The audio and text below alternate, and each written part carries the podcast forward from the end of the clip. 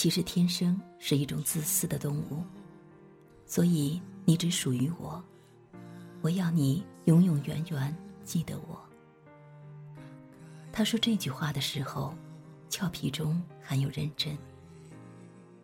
我想起阿雅这句话的时候，笑了。阳光静静地照在窗户上，窗台上摆着一盆花，花瓣如满天的繁星，发出淡淡的紫色的光泽。那是勿忘我。阿雅曾说过，她喜欢勿忘我。她说她喜欢那种被人记住的感觉。她常常皱着眉头很想一通。然后扭过头来问我：“如果有一天我离开了你，或者如果有一天我已经将你忘记了，你还会记得我吗？”他说这句话的时候，显得有点忧伤。多么奇怪的问题！记忆里没有勿忘我的香气，那不是一种依靠香气。来吸引人的花朵。我以前很奇怪，怎么会有那么多情侣喜欢勿忘我这种普通的花呢？直到有一天，我陪着阿雅站在花市里，静静的看着一朵朵细碎的勿忘我，安静的开在眼前。那一刻，我突然明白了。那种安静是一种永恒，永恒的、令人沉醉的美丽。我想到了我和阿雅的爱情。我渐渐喜欢“勿忘我”这样的花和这样的名字。我决定要亲自种一盆“勿忘我”。我希望有一天，它会同时开在我和阿雅的目光里。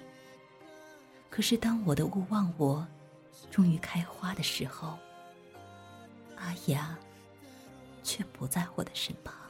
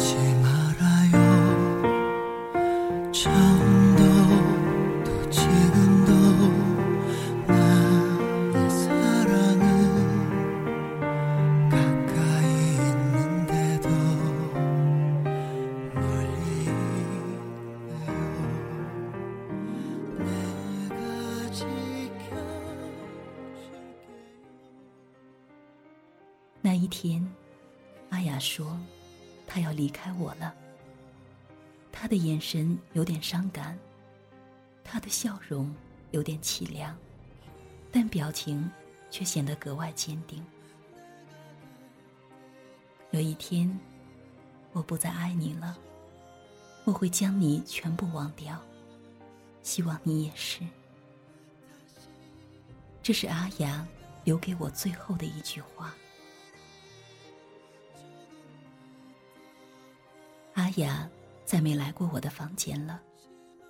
勿忘我开得灿烂，开得长久却寂寞。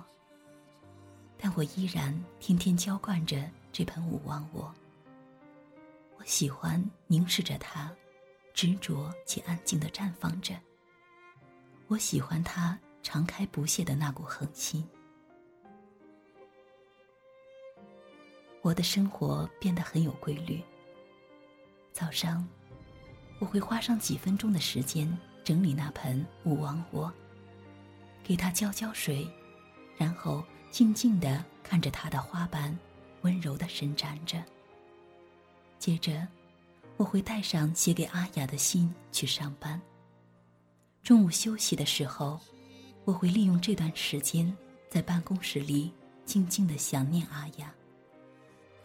傍晚的时候，我又带上那封信离开公司，然后不忘在路口买上一束勿忘我。三十分钟后，我会抵达一幢大厦，那是我每天都要去的。每次站在门口的时候。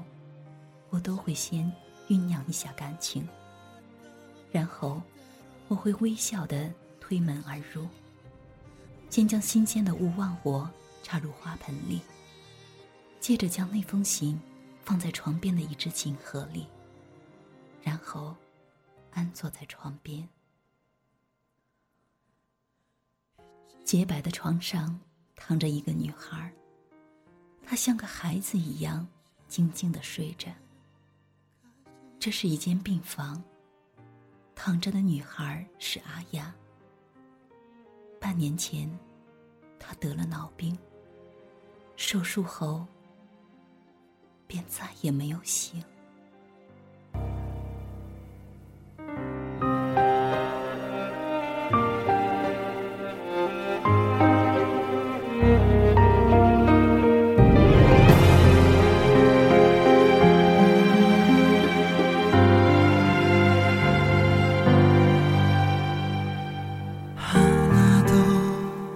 you.